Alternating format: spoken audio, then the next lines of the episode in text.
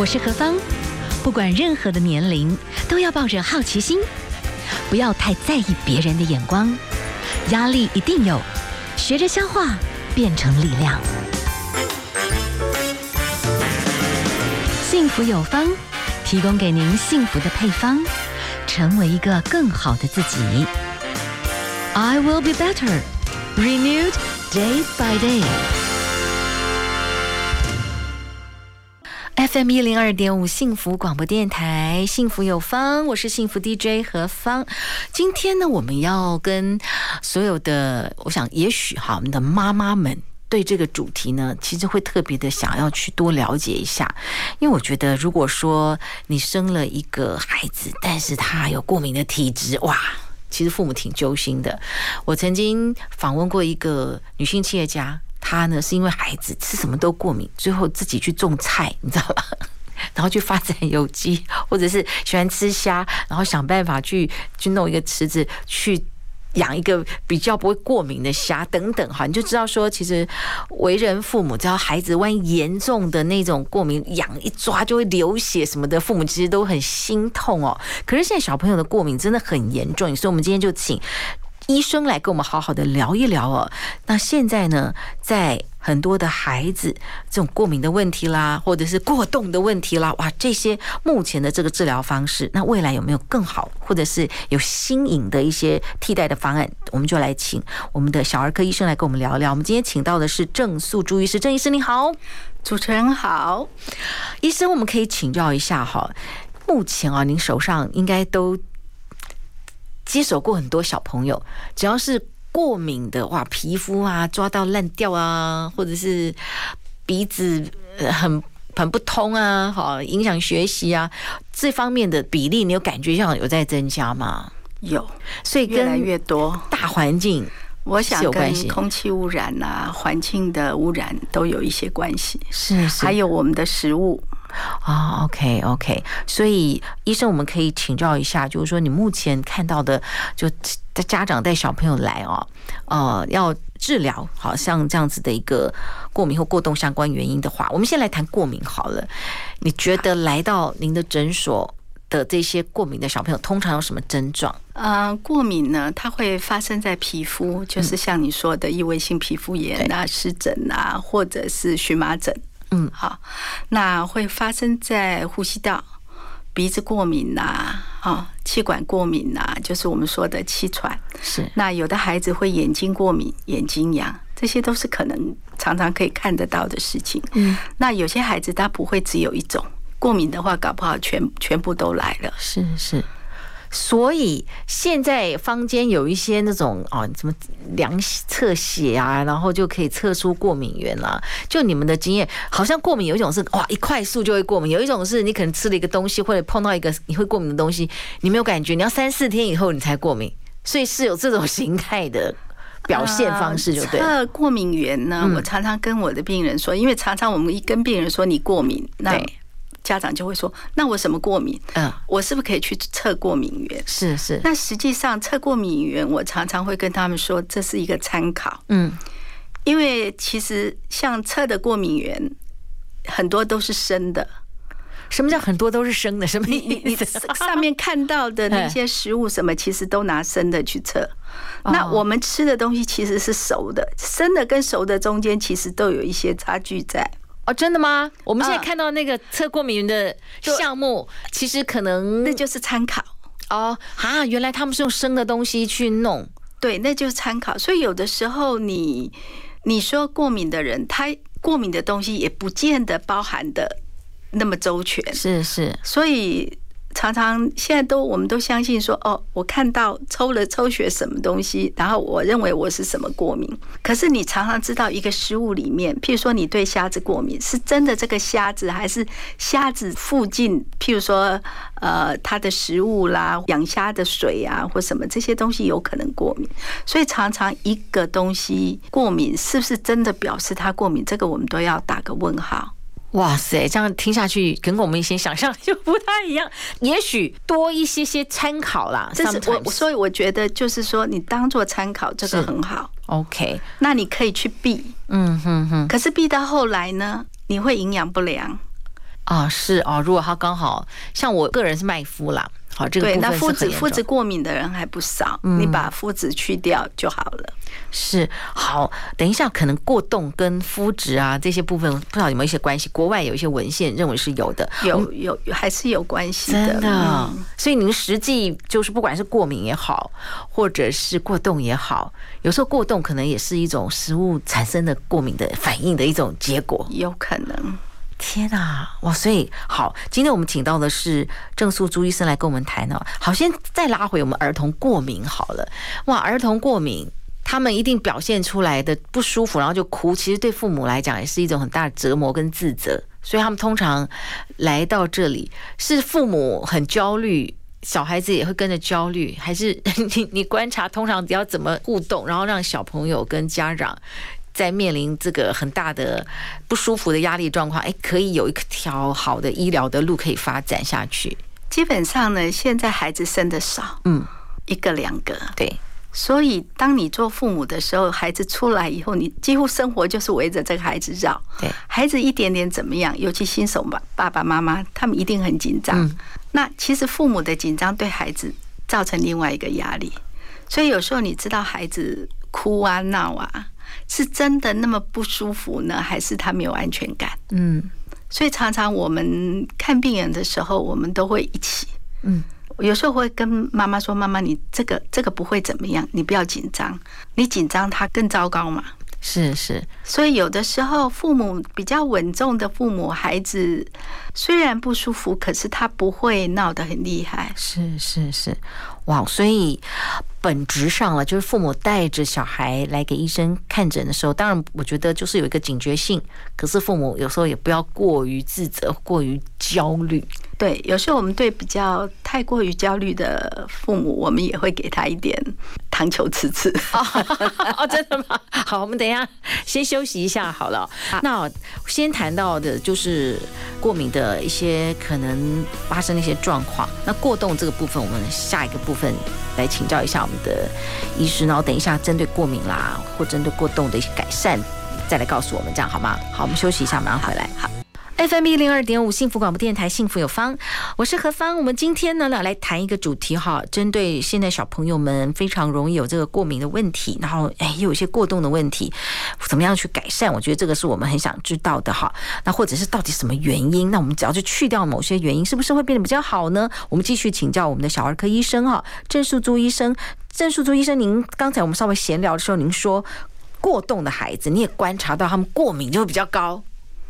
过动的孩子常常是有过敏的问题。嗯，那到底是因为过敏引发他们坐立难安，然后坐不住，或者是本身脑部就有一些问题？这中间其实过动的原因到现在也没有办法找得很清楚。嗯哼，好，可不可以请教一下，就是说，如果父母亲不管是针对过敏和过动来寻求你们的帮助，通常你们要怎么去评估？然后大概家长怎么心理准备？要怎么样呃接受医生的一些建议跟一些处方，然后才能协助孩子？好，必要的时候是不是需要做某一些训练？然后家长要怎么样去跟着孩子，跟着医生，然后整个状况会改善？基本上，如果有怀疑有过动这样的孩子，一般是我们会建议他去看儿童心智科。是是，那儿童心智科就有一套完整的一个评估方式。嗯、是，那看看这个孩子到底哪里出了问题，那需要做怎么样的治疗？那有的时候会让孩子吃药，我们说的利他能。嗯哼哼，好，让孩子能够专心，至少在上课的时间他能够专心。可是为什么有些妈妈们他们要寻求另外的一些治疗？就是有些孩子他吃了这些药物以后，他不舒服。嗯。譬如说会肚子痛啦，吃不下饭啦，那这个看在父母的眼里，他们就觉得很可怜。我的孩子吃不下饭，这个是天大的事情。所以有些父母他们会就会想说，寻求另外的方法来帮助孩子。嗯哼哼。那么好，我们目前大家知道过动有几个经典的西西药的。呃，可能可能必要的时候可能是要吃啦，那这个由医生来做判断。那过敏的部分，现在有必要的时候，可能用什么方式能让他们缓解？是不是只能缓解，也不能断根啊？过敏是一个体质，嗯，那您说有过敏的孩子，如果譬如说他有气喘，他常常喘，他根本就没办法上学，嗯，所以有时候我们就会用喷剂类固醇的气管扩张剂，这样让他不喘起来，嗯哼哼。好，那像说鼻子过敏，你可以用那个抗组织胺，类似这样子的，就是必要的时候，医生现在坊间针对这些小朋友的过敏，其实都还算有一些基本的处方签，对。OK，好，大概需要，比方说，呃，你说过敏的话，有些是喷液，对不对？喷鼻子或者是喷气气管的。嗯，那这个喷的包括类固醇，包括气管扩张剂，这个都是紧急情况的时候都可以做一些处理。嗯，有一些这种长期，然后慢慢变慢性，就是你如果喷那种。喷鼻子的东西，它会久而久之有什么副作用吗？因为好像感觉要变长期的。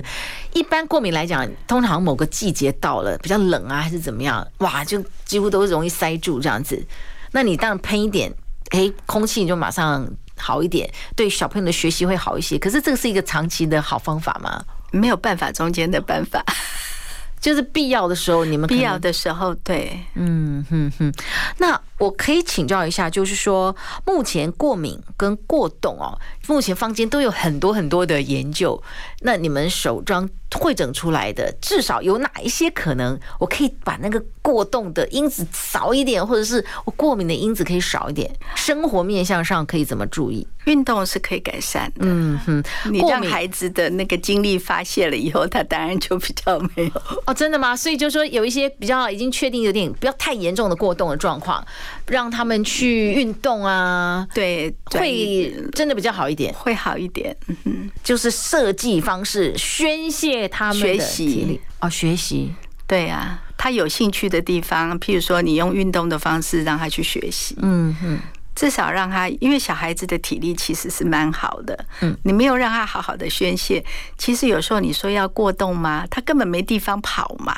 哦，好好好。所以有的时候这个诊断还是要要稍微观察一下孩子再下结论。嗯，所以郑医师，您对于家长直接告诉你说：“哎，我孩子好像过动。”这个部分哈，你对于过敏过动啊，你好像本身觉得对于小孩子马上要贴这样的标签，你比较不希望是这样。那你怎么跟家长沟通这种概念？对啊，我想过敏跟过动是不一样的。对，好，譬如说一个过动的孩子，他有过敏，我可能会先从过敏帮他弄好一点，OK，然后再看他是不是真的很过动。那有时候我会要求父母，你观察孩子，他有兴趣的时候，他有没有办法乖乖坐在那边？嗯，好，有的时候观察了以后，不要那么早就贴一个标签，他就是过动。那过动被贴了标签以后，其实孩子有时候还蛮可怜的，甚至有些孩子还会被霸凌。是是，对，这都是你们实际碰到的一些经验，所以觉得不一定要刻意马上由医生来。做一个那种处方签的概念，然后让家长赶快到学校去告知。当然，你过动的太厉害，造成了学习不专心。嗯，这样的话，你应该是就是好好的到儿童心智科去做一个检查。嗯，真的确定以后，那看看我们用什么样的办法来帮他。嗯，那如果只是因为他孩子动得很厉害，你就安上一个过动，我想那个大可不必。是，那还有一个部分就是说，这些小朋友们开始来寻求一些协助，他就已经过动了。那你如果他他去做一些有兴趣的学习，他坐得住吗？有时候坐不住，嗯，所以我们要用一些方式让他坐得住，能够学习。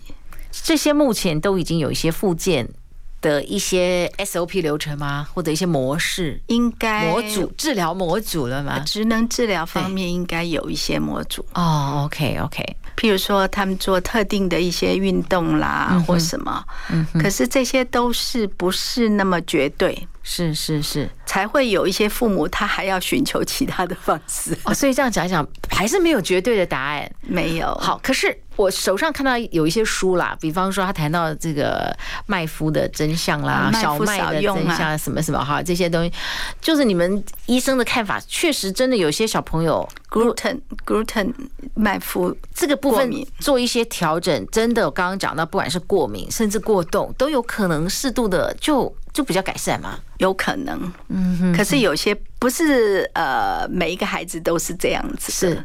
所以真的就是还是有一些，我们到现在都不是百分之百可以完全抓到原因的。对，当然有人会说过过动的孩子、过敏的孩子，麸质不要吃。嗯。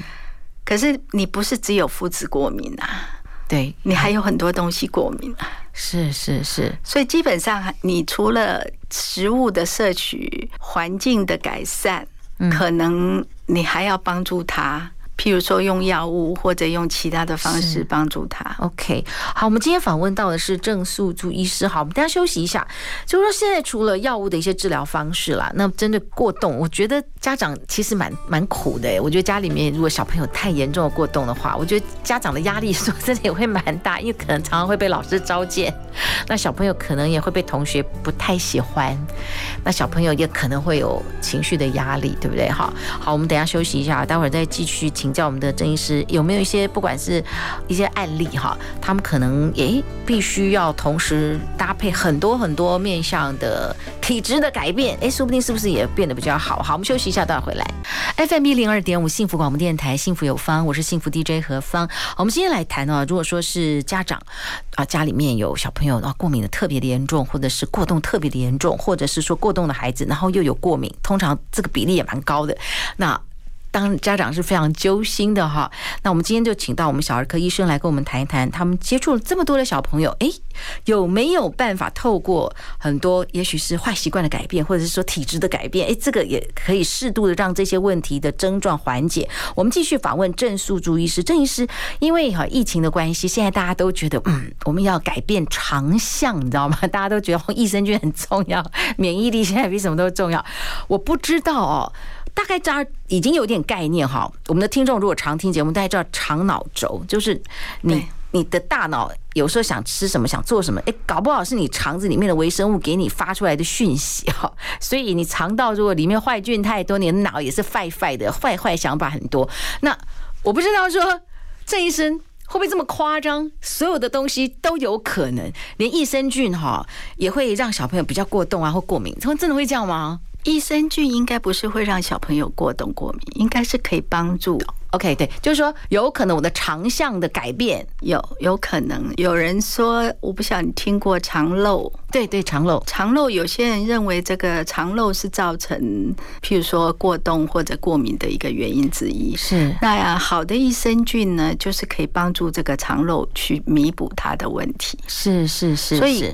总结来说，它应该也是对过敏跟过动是有帮忙的。是哇，肠漏症，我们现在当然它也算是现在慢慢大家会去关注的一个身体的状态。但对小朋友来讲，肠漏不就是表示那个小肠的什么绒毛都有点萎缩？为什么小朋友？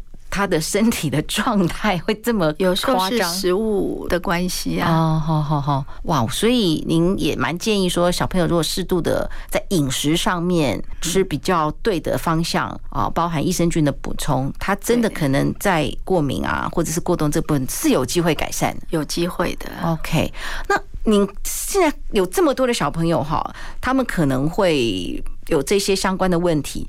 整体来讲，你觉得还有没有一些什么样的方式来补助哈？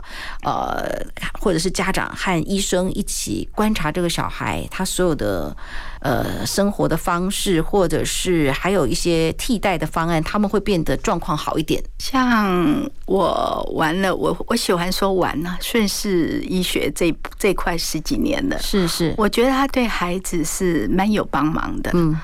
呃，第一个呢，他是几乎没有药，嗯，它是一个糖球，里面含有的药物几乎是没有办法弄出来，所以安全性来说，它是非常的安全，没有副作用。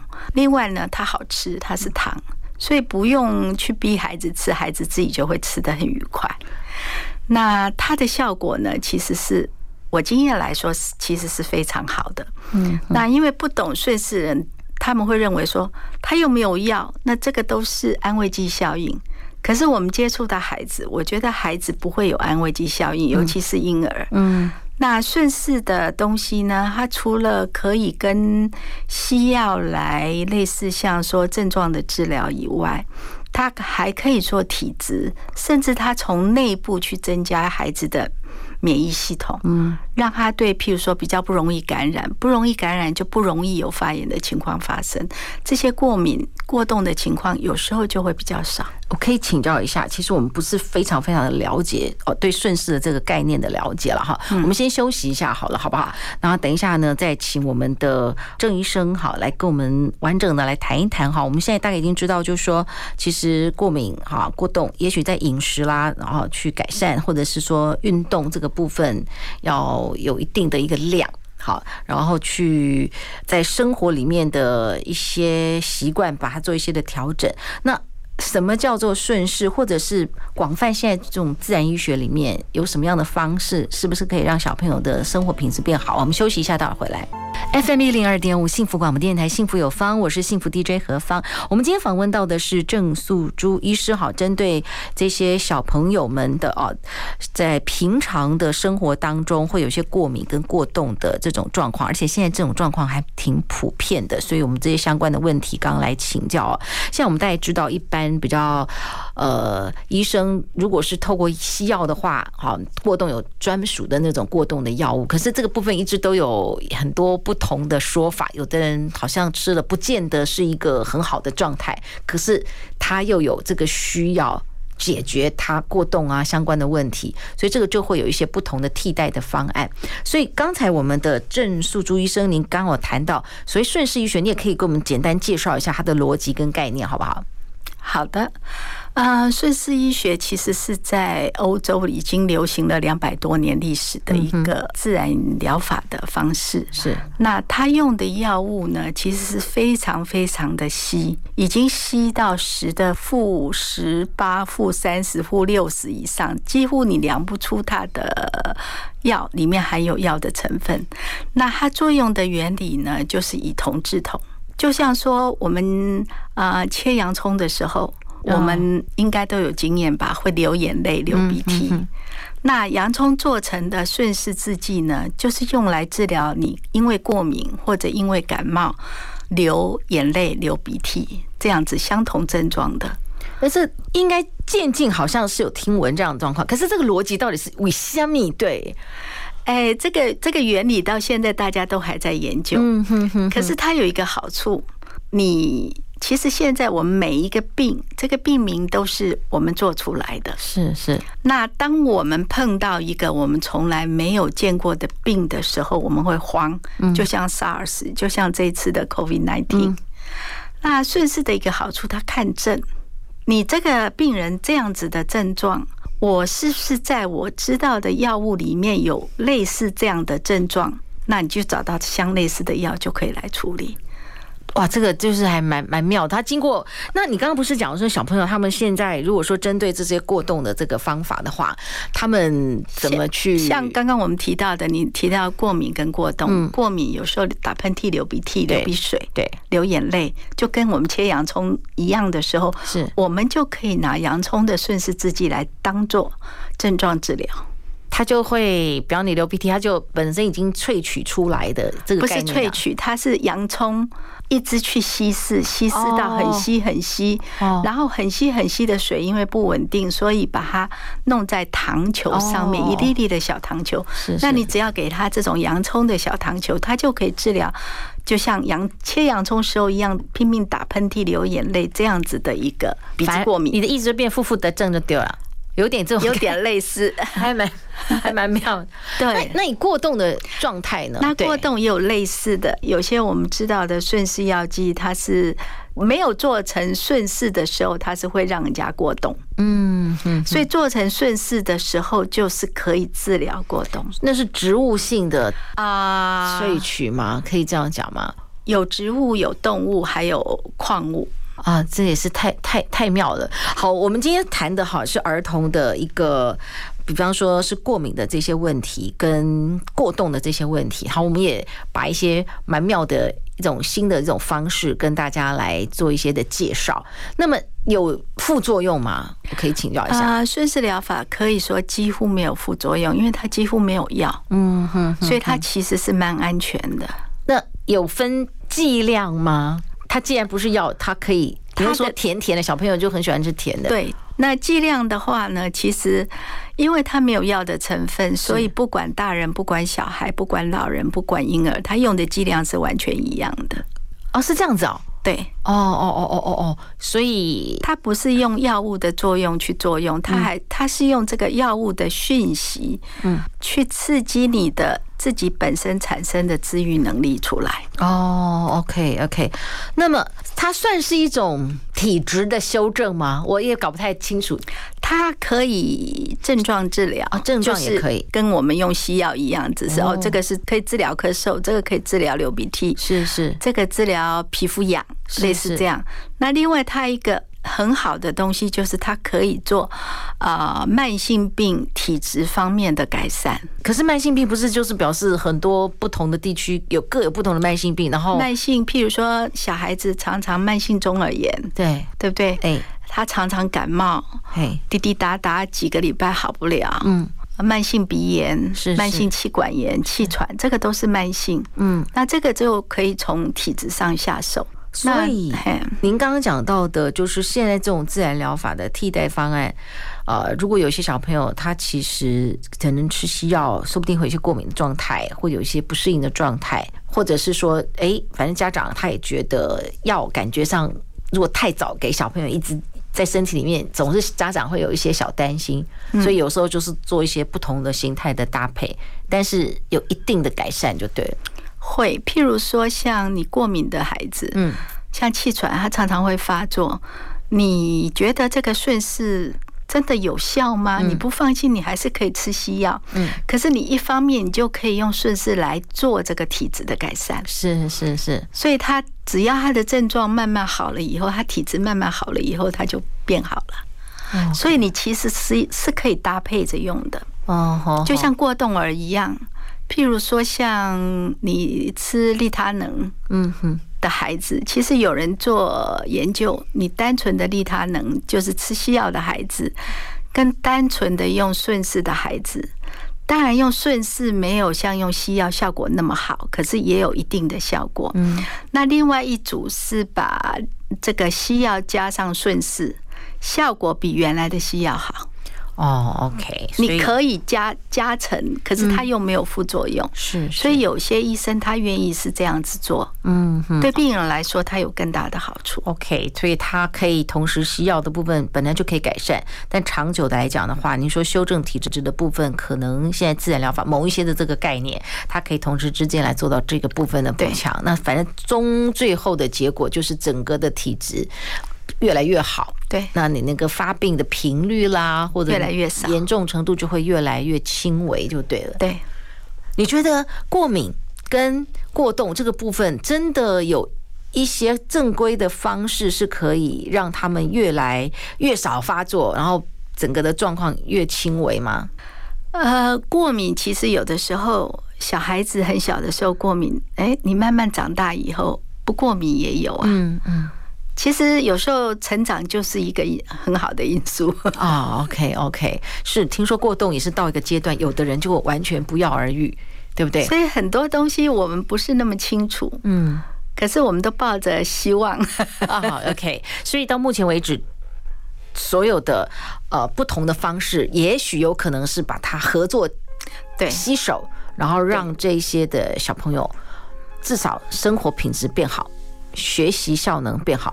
对，到目前为止，双方加起来手牵手的合作的搭配疗愈，这是你们的观察是 OK 的？我觉得是 OK 的。好，那我们今天哈访问到的是郑素珠医生来跟我们谈小朋友的不管是过敏跟过动相关的问题哈。那非常谢谢我们的郑医师跟我们的分享，谢谢你，谢谢，谢谢主持人。